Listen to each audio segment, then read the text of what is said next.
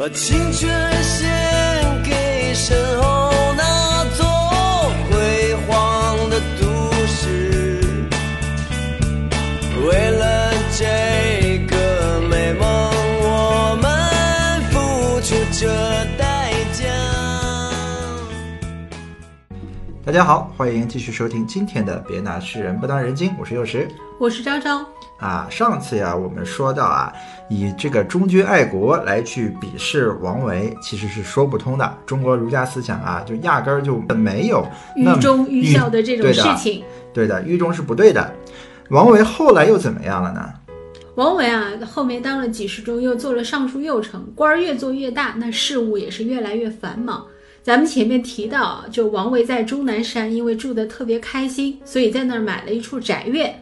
但是呢，这个宅院因为公务实在太忙，也离长安也不是特别特别的近，所以其实王维平时是很少回去的。哎，本来买一个房子是为了养老，现在老了反倒没时间去了。哎，对，只能偶尔回去一次。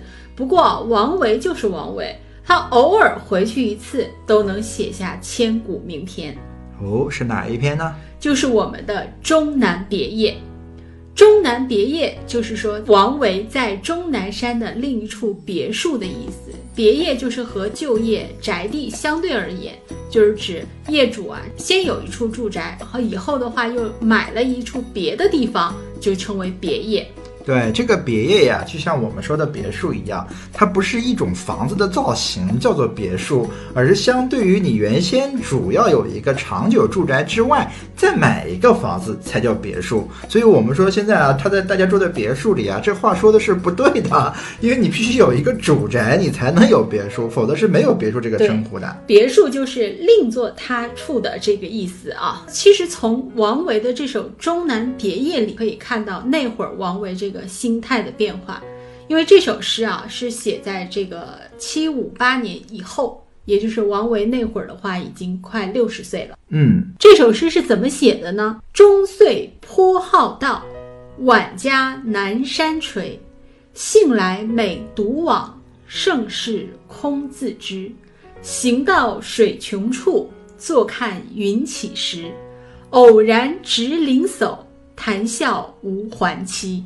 哎，这首诗啊，就可以看到了晚年的王维，真正成为诗佛的王维，他的修行和造诣到底到了什么程度？没错，尤其这个“行到水穷处，坐看云起时”，真的是老少皆知啊。嗯，这首诗到底有多高呢？高到什么境界呢？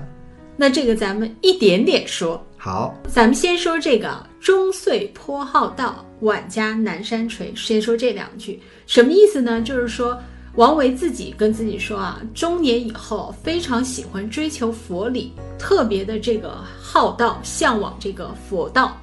晚年的时候就安家在这个终南山边。我们都知道佛教里面有一句话叫做“体解大道”，其实这个大道就是这首诗里面所写的这个道，并不是说道家的道啊。对，其实不管道家还是佛家所追求的那个思想啊，都是叫道。对，其实这开篇两句话十个字，很清晰的点明了王维这个时候的这个思想背景和这个所处的环境了。颇好道，其实这几个字特别有意思。我们知道王维的话为摩诘，所以其实他从小就是受了母亲的引领，已经接触了佛教了。从诗可以看到，我们前面也讲了他的《偶然作六首》啊，这些都有。从诗开始看的话，其实到了中年几经沉浮之后的王维，其实才是从内心真正开始去追求这个道，研究这个道。对，其实我们也听了很多人说啊，大家对国学不是特别的感兴趣。这就像是王维年轻的时候，虽然在他母亲的影响下看了很多佛经，但他其实并没有真正的理解到这个道和对他自己有什么样的一个关系。所以那个时候，也就是妈妈说看，那我就看一下吧。哎其实他自己并没有真正的领悟到道对他有什么样的一个作用。后面啊，写这首诗的时候，王维这会儿就已经开始领会到禅理的这个意义了。像我们一般人都说修佛的话，就是清规戒律，好像人生的话就是所谓极简减法，到了无可再减的程度。但王维这会儿的话，其实就是非常愉悦啊，很开心，很幸福，说出了颇好道。这种的话，这种就是说，他追求这个禅理啊，对他来说就像是玩游戏一样的轻松，像玩儿一样的快乐。这个道让王维非常的开心，对他来说是一种发自内心愉悦的追求。对，这个道是让你明白这个世界的道理，从而让自己活得非常开心、非常舒服，所以大家才要去学习这些道理。如果学完之后变得很痛苦，那谁去去学呢？所以王维他能从道当中变得这么轻松、这么愉快，可以见王维是真正的得到了。哎，没错，钻研佛理让王维感到的是一种乐趣，是一种喜爱，没有半点的枯燥。而同样的，这个佛理又抚育了王维思想上的乐趣和爱。对，前面我们也讲了王维的整个一个过程啊，他中年的时候就是刚刚是差不多呃。出山打算再次入官场这一段时间，那一段时间其实王维过得也不是那么的顺利，没错。但是王维整个心态就已经完全变了，这就是好道之后给他人生带来的一个巨大的转变。对，或者说王维对于道的追求和理解，其实就是在他这个被贬的全国跑的这个过程中啊。被动游山玩水，再到主动游山玩水的过程中领悟的，包括王维的这一生，其实他跟佛道的这个关系也是这样，先被动后主动的，哎，一步一步的，终于体解大道了。哎，幼时的这个家庭影响，所以王维那会儿受伤的时候，回到长安，先去选择了大建福寺的禅师去跟着学习顿教，寻求这个内心慰藉，这是一个很正常的行为，但那会儿。王维去做这个举动的选择，其实也仅仅就是一种慰藉而已。你想，本来抱着这个光亮门楣的心理踏上仕途，然后就突然遭到变故，一贬再贬。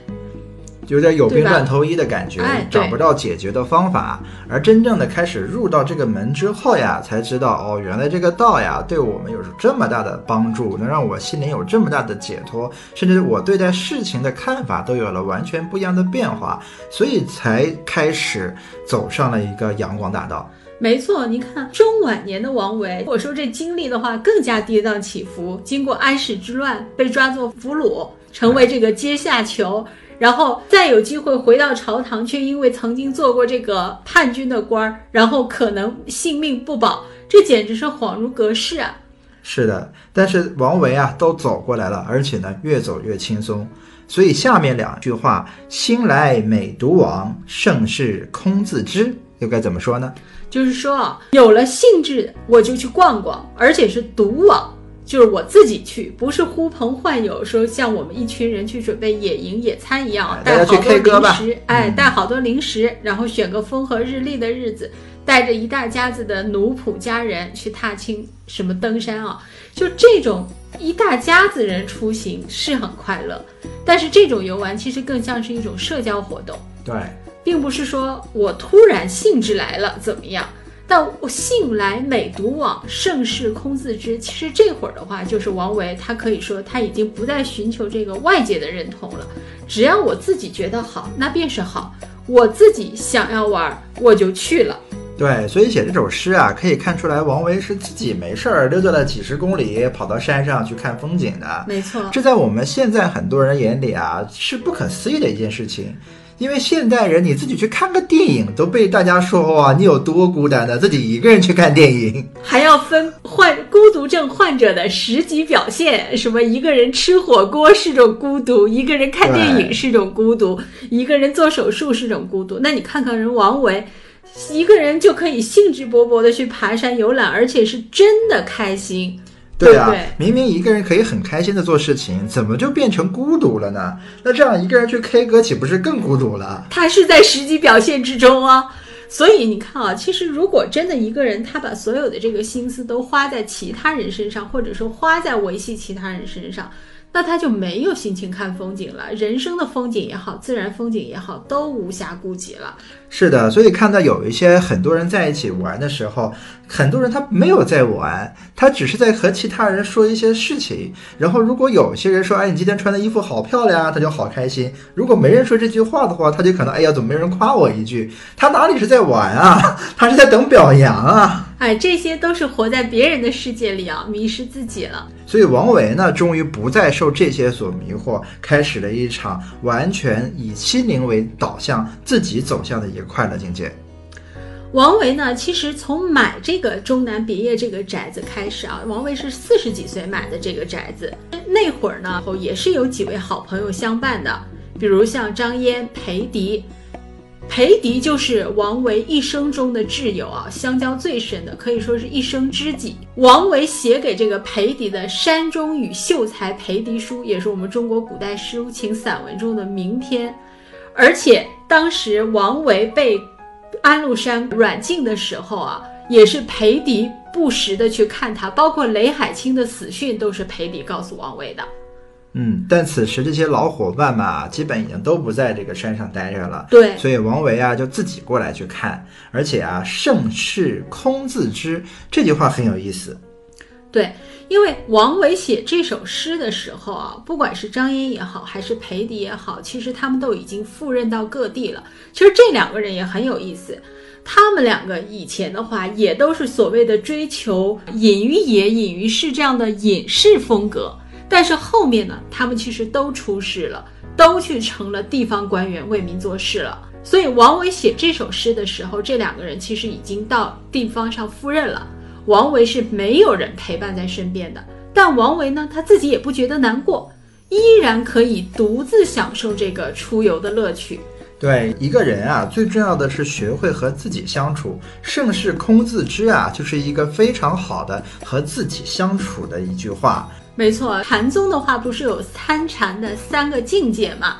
参禅之初，看山是山，看水是水；禅有悟时，看山不是山，看水不是水；禅中彻悟，看山仍是山，看水仍是水。对，所以说每一个人眼里的山水啊，其实都是不一样的。没错，如果你要强行和别人说我看的是什么山特别开心，那别人领悟不到，你们产生了争执，这就是非常没意思的一件事情了。对，所以王维这看起来好像是我一个人很孤单，事实上他则是一个人去享受真正的好山好水，因为他眼中的山水和别人眼中是不一样的。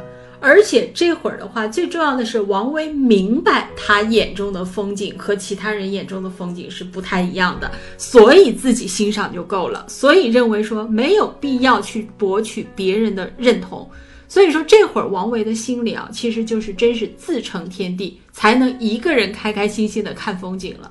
对，其实我们大家一直所追求的境界呀，就是自成天地。这句话说的非常好，只有把自己变得完整了，他才可能真正的理解这个世界是什么样的样子。否则，就像盲人摸象一样，他只看到一部分，永远找不到真正的道理是什么。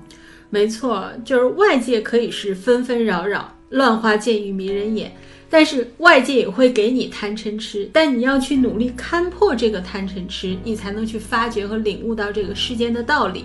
所以啊，到了这会儿的王维，其实他对于佛理可以说他都不是抱着那种执念去追求了，因为他发现万事万物都有道理。现在不是有句话很流行吗？就说人生在世，无非是让别人笑笑，偶尔再笑笑别人。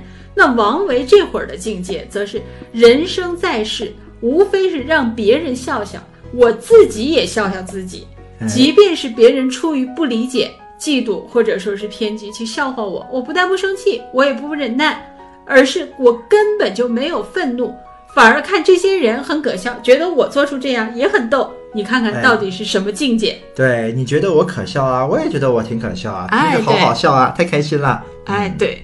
真是气死人不偿命啊！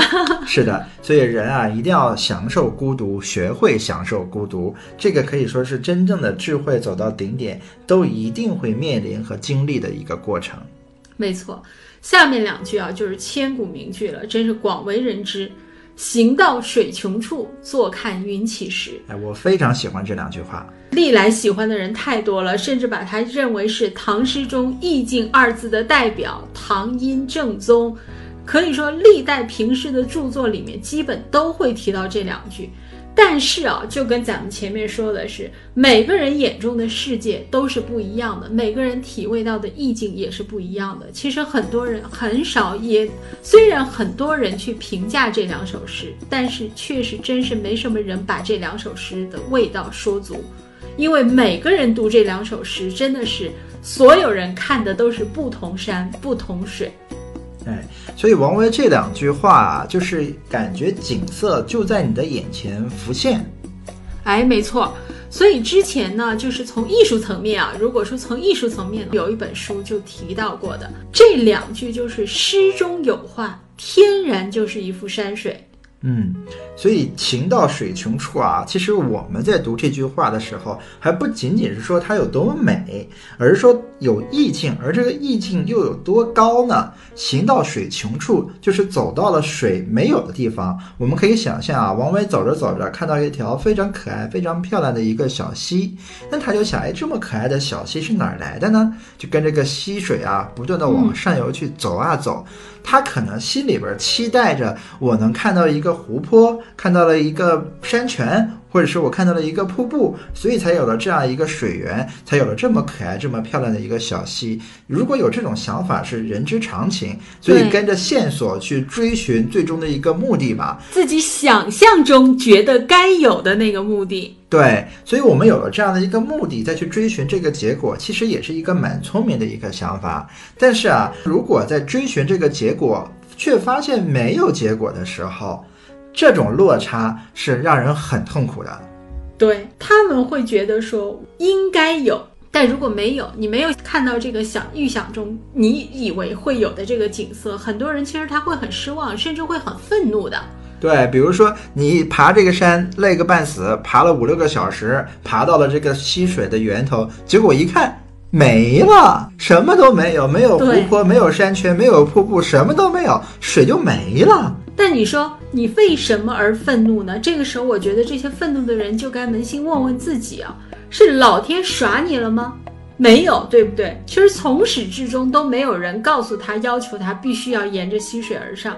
也没有人要求他一定得费力爬山，其实都是这个人自己要求自己的选择，对不对？然后结果到了目的地，发现不是像自己想象中那样，然后各种乱七八糟的情绪就来了，怨天尤人。哎，几个小时累了半天，结果什么也没看着，这实在是太伤心、太愤怒了。其实啊，这就是犯了贪嗔痴了。哎，没错，就是咱们前面提过的贪贪嗔痴，其实这会儿就是心魔了。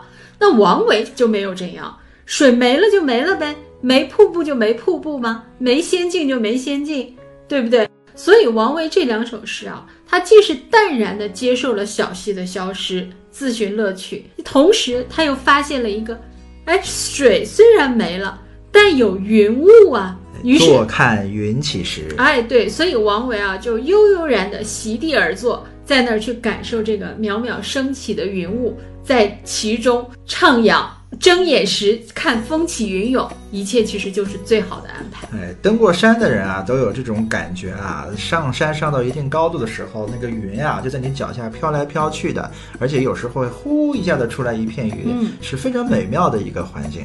没错，所以其实人生境界啊也是一样的这个道理，你往前走。可能就是一条没有得到你想要结果的这个路，山穷水尽的这种失落啊在所难免。但这会儿的话，你就不妨再往旁边看一看，可能就有其他的路，或者说更美好的这样的一个景象，其实在等着你，让你去体会更宽广深远的人生的境界，而不是让你觉得穷途末路。哎，对的，所以这两首诗啊，就非常的完美的诠释了整个王维的思想境界。好，今天呢我们就说到这里，下次我们继续说王维。好，再见，再见。是真爱和自由，想带上你。